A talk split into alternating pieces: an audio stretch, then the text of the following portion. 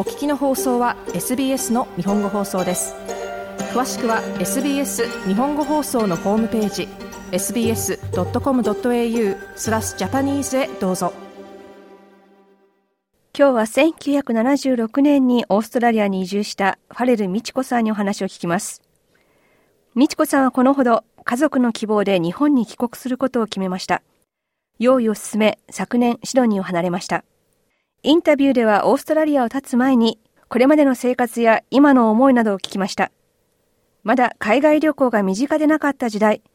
美智子さんは結婚をきっかけに日本を離れました。1970年にのあの日本のエクスポあのエクスポの時にあのニュージーランドのオークランドにいまして、あのそこに5年ほどおりまして、それから1976年にシドニーに来ました。それがシドニーに来たきっかけなんですね。父に感動されました。あの、私の英語の先生だったんですよ。彼は。若気の至りで。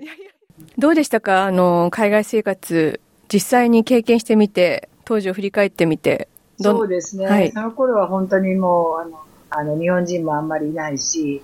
それで、でも私が働いていた会社の、あの、常務が、住省のお偉い方だったんですけども、その方はね、せあの、あちこち世界中回ってらした方で、あの、私が結婚するって言ったら、あの、あ、みちこさんって外国に行ったらいろんなことがあるけども、あ、ここ、これはこうなんだっていうふうに、あの、こう、スッと受け止めたら、すごく生活がしやすいですよっておっしゃってくださって、それがとっても私にとっては、あの、良かったと思います。やっぱし、あの、日本ではこうだとかね、これはこうだとかっていうふうな、あの、ふうに思ってたら、うまくいくこともうまくいかない。だから、あ、そうなんだ、なんとなく、あの、私もちょっと単純なんで、それ、それがとっても外国に、あの、住むのには役に立ったというか、うん、あの気が楽になったというかね。もう嫌になっちゃったとか、そういうことはなかったですか？うんそうですね。あ私はね、やっぱしね、ここら辺が、あの、章に合ってるというか、あの、オーストラリアもニュージーランドも、なんか皆さん周りにいた方もすごく親切で、私はとってもラッキーだったと思うんですけどね。うん、あの、非常に助けてくれた方もいらっしゃるし、あの、まあ、いろいろありましたけども、あすごく、そういう面ではラッキーだったなって思ってます。美智子さんはニュージーランド滞在中に娘を出産。海外での子育てを体験します。苦労はあったのでしょうか？私の場合は、主人のお母さん、主人もあの前、あの前の主人なんですけどね、あの、一人息子だったんで、もう、その人のお母さんが、もう、ものすごく、あの、孫を、もう目に入れても痛くないみたいな感じで、うん、私が妊娠して初め頃から、本当になんかいつも来てくれて、あの、とっても親切にしていただいたんですね。生まれた時も、あの、本当に、本当にもう、いつも毎日のように来てくれて、あの、洗濯のお手伝いしてくれたりとか、いろいろしてくださって、今でも感謝してますけれども、だから私は本当にもう誰もいなくって、っていうような感じはなくって、うん、あの、とっても、まあ、ラッキーだったですね。その、そ、そいつのお父さんっていうんですか、あの、彼のお父さん。はい。その方もすごく優しい方で、二人とも、ご両親が二人とも、とってもいい方だったんですね。あの、ニュージーランド人ですけどね。うん、だから、すごい、それでそ、その頃はね、やっぱし日本人だってそんなにたくさんいないし、うん、人種偏見っていうのもあったと思うんですけどね、その方たちはね。でも、そういうことも全然私は一度も感じたことがなかったし、うん、ラッキーだったなと思いますけれども。差別された経験がないという美智子さん。ただ一つ、今でも覚えている経験があります。当時、子供が少し成長し、免税店でのパートタイムの仕事を始めた美智子さんは、オーストラリアから来た夫婦の客に応対します。デューティーフリーだからそういった方がたくさんいらして、あの、カセット、その当時ね、カセットラジオを買いたいっていらして、あの、その当時は本当にもうほとんどが日本製で、ドイツ製のものがその中の一つしかなかった。それで一応あの、まあお値段も日本の方が安いし、日本のものを見せたら、あの、自分たちは日本のものは買わないっておっしゃったんですね。で私もちょっとびっくりして、えー、みたいな感じで、はい。どうしてですかって聞いたら、あの、自分の息子がね、あの、なんか戦争で亡くなられたんですって。その第二次世界大戦で日本軍とね、戦って。突然のことに驚いた美智子さん。とっさに自分の父も戦争で死んだと言ってしまいます。これは本当のことではありません。そしたら、その方たちがちょっとびっくりした顔して私のこと見て、ちょっと、私なんでそんなこと言ってるのか今でもさっぱりわからないんだけども、なんか、多分私の中には、なんか、戦争っていうのは、喧嘩両成敗みたいなもので、あの、ね、国と国で、偉い方は違うかもしれないけど、私たち平民は、やっぱりお互いに、なんていうんですか、家族を失ったりね、そういった方がたくさんいらっしゃると思うのね。そういうの私思ってたんで、多分それでとっさに出たんだと思いますけども、未だにその、そのことがすごい印象に残ってて、うん、私今でもね、なんであんなこと言ってんだろうって時々思います。そのご夫妻は特に何か、あの、ちょっとネガティブなことを美智子さんに言われることもなく？そんなことなかったですよ。うん、だから、あの、そういう、本当にもう、I'm sorry to hear みたいな感じで、うん、で、私も、I'm very sorry to hear about your son とか言った感じで、それであの、帰ってかれたから、特別に私にられたとかね、怒られたとかね、そんなこと全然なくって、うん、ちょっとだから私がそうやって言ったから彼らもちょっとびっくり、びっくりしたというか、なんていうのかな、ああ、こういう、こういうふうにね、日本でもお父さん亡くされたり、そういう人がいるんだっていうふうに思ったんじゃないかなって、なんとなく思いました。美智子さんと家族はその後、シドニーに移ります。シドニーに来て、もうすごい高層ビルとかがいっぱいあって、えー、すごいな、シドニーにっていうのが私の第一印象だったんですね。うん、それで、あの、1976年に来たんですけれども、その次の年の1月かなんかに、あの、グランベルかなんかの鉄道、鉄道がなんか橋が壊れて鉄道がこう脱線したっていうんですか？っていう事件があって、うん、それで、えーって、シドニーと恐ろしいところだなと思って印象にすごくあります。私はあの一応知り合いがいたんで、頼ってきたんですけども、あの、ちょっと落ち着いて、あの、ガイドの仕事を、日本、あの、ニュージーランドでもツアーガイドの仕事をしてまして、うん、私が紹介された方がここですごいあの、ツアーガイドをしてたんで、あの、美智子さんもしないって、で、あ、じゃあ私もやってみようかしらっていう感じで軽い気持ちで、あの、始めたんですね。うん、うん、だから、あの、それでいろんな日本の方にお会いしたりして、とても楽しかったですよ。ガイドの仕事を始めた美智子さん。それほど時間が経たないうちに、当時日本人を募集していたカンタス航空で働かないかと声をかけられました。あの、1978年の1月に、1月からカンタス航空に入社したんですね。でその頃は、うん、あの、カンタスも、あの、コンビっていう、あの、は半分がエアカーゴで、半分がお客さん、ジャンボなんですけどね。そういう飛行機を、あの、1週間に2便、シドニー、成田間を運行したんですよね。うん、で、それで私が初めはパートタイムで、あの、入社しまして、日本人の、まあ、VIP のお客様をお世話したのが、ファンタスのに入る初めなんですけどね。それからなんか本当にあるよあるよって思う、あの、見る、思ってる間に、すごい便数も増えて、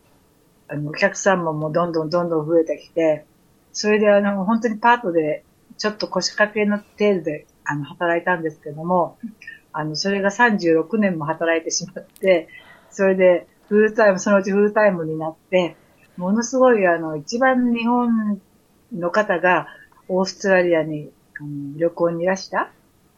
時に、私がたまたまで、そこで働かせていただきました。もうとにかく日本人のスタッフが飛行場にいないと、お客さんがもううろうろしてどうしようもないっていうんで、それで私が、あの、一応声かけられて、入社したっていうですね。結構その当時は、有名、有名な方っていうか、えっ、ー、と、郷ひろみさんがなんかあの、結婚されて、あの、奥様とご一緒にここにいらしたこともあるし、あと、日銀総裁の白川さんでした。その当時は。多分、そういった方とか、あと、本田総一郎さんですか？奥様とご一緒に。結構そういった、あの、そうそうたるメンバー、あの、そういった方のお世話とか、あと、そうですね、総理大臣の鈴木善光さんもいらしたと思いますよ。その、うん。その時は、あの、メルボルンに行かれたんで、うん、あの、領事館の方が入られて、トランジットの間ね、セットしたりとか、うん、オーストラリアでの生活。自分に合っている。自分はラッキーだと繰り返して語る美智子さん。どのあたりが自分に合っていると思うのでしょうか？私はね、オーストラリアの方ってすごくね、ダウンツダースな感じで、なんて言うんだろう。 open、あの、 open-hearted っていうような感じだと思うんですね。うん、だから、何を言ってもったらおかしいけども、あの、なんか受け入れてくれる？それで、自分の意見を言っても、あ、それはあなたの意見ね、みたいな感じで、なんか結構冗談言いながらも、仕事はきちんとする。非常に私はそういうところをオーストラリア人の方は非常に素晴らしいなって。私はオーストラリア人のそういった気質というか、とっても好きで、なんか日本の方ってあんまりいろんなこと言ったらいけないのかな、みたいな感じのところあると思うんですけども、本当にオーストラリア人ってな、自分の意見はなんなんか言っても、あんまり、あの、アクセプトしてくれるみたいな感じのとこありますよね。そういうところが私にすごく性格的に合って、合ってるんだと思います。私は本当に日本人だと思ってるんですけども、私のパートナーとか、あの、友達なんかに言われて、日本に帰ると、あの、うちの弟なんかにもね、お姉さんはちょっと外国人的だからね、とかって言われることがあるんで、あ、そうなのかなっていう感じです。そうですね。私はすごく日本が好きだし、うん、まあ日本人の気質と言うんですか？そういうあの人に親切にするとかね、人を思いやるとかね、私の周りには多いと思うんで、やっぱりそういうのは素晴らしいなと思うし、うん、あとは日本のやっぱり文化とか、こちらはこちらでまた違う素晴らしいあの文化というか、あの気質というか、楽しさというか、あるんですけどね。だから本当にね、あの、オーストラリアもいいし、日本もいいし、みたいな感じですね、私は。仕事をしている時はなかなかコミュニティの活動に参加できなかったという美智子さん。リタイアしてからは、盆踊りや太極拳など日系コミュニティの活動に参加するようになり、多文化を祝うイベントに出演するようになりました。多文化、多民族国家として成長するオーストラリアを誇らしく思っています。日本に帰国する前の心境を聞きました。そうですね。あの、私ここに今年で53年になるんですよ。それで私の人生の大半はニュージーランドとオーストラリアで過ごしたんで、あの、すごいなんかこの国に感謝感謝の気持ちで本当にいっぱいです。なんか本当に、なんて言うんだろう。あんまり、すごい楽しかった。楽しい思いでしかちょっと思い浮かばないで。でもまあこれからまたね、日本に行って、日本でもまた違う生活というか、まあ日本もたくさんいいところがあるし、まあ私がここに長く行って、私が経験したことを、もし日本でね、何か役立てることができれば、まあ私も随分年なんで、もうこれからどうなるかわからないんですけども、できたらしたいなって思ってます。美智子さんはこれからオーストラリアに移住しようとする人にもし言葉を送るとしたら、自分自身もかけてもらった言葉、その国の姿をあるがままに受け止めようとする気持ちを大切にというメッセージを送りたいそうです。そうなんだ、みたいな、この国はこうなのね、みたいな、そういうようなスタンスで、あの、行くと、あまりトラブルというか、あの、がないと思うし、あと、あの、この国は本当にオープンハートの国なんで、あの、なんて言うんだろう。笑顔とね、それからあと、まあ、親切な心というか、そういうので人を思う思うような心で、あの、人とお付き合いすると、あの、非常に、あの、自分のためにもね、あの、いいんじゃないかと思う。だから、あの、この国は本当にもうあの、いい国だと思う、思うんで、あの、まあ、あの、be yourself みたいな感じでね、あんまり取り繕わないで、あの、自然体で、あの、何でもされると、あの、うん、その方の、やっぱし、あの、なんていうのかしら、あの、ごじ、ご自分のね、あの、そういう道が開けてくるというか なんでしょうね。そういう風なのがいいんじゃないかなと思う。あんまり、こう、こういうとこだからこうしなきゃいけないとこなんかあんまり気張ってね、やると疲れちゃうじゃないですか。もうリラックスして、この国を楽しむというのが一番、あの、理にかなってるというか、じゃないかなって私はそうにしてきたんで、とっても楽でした。本当、本当にもうこの国には感謝、感謝です。50年近く住んだシドニーを離れ、日本に帰国するファレル美智子さんに帰国前にお話を聞きました。SBS 日本語放送の Facebook ページで会話に加わってください。「l i」「いいね」を押してご意見ご感想をお寄せください。